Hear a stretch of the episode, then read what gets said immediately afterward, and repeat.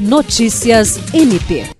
Neste sábado, 1 de outubro, no Tribunal Regional Eleitoral, em Rio Branco, o Procurador-Geral Adjunto para Assuntos Jurídicos, Celso Jerônimo de Souza, acompanhado dos promotores de justiça Luiz Henrique Correia Rolim e Lucivan Neri, acompanhou a cerimônia de sorteio e escolha pelas entidades fiscalizadoras das urnas eletrônicas que serão submetidas ao teste de integridade e pelo teste de autenticidade dos sistemas, conforme previsto na resolução TSE número 23660 63-2021.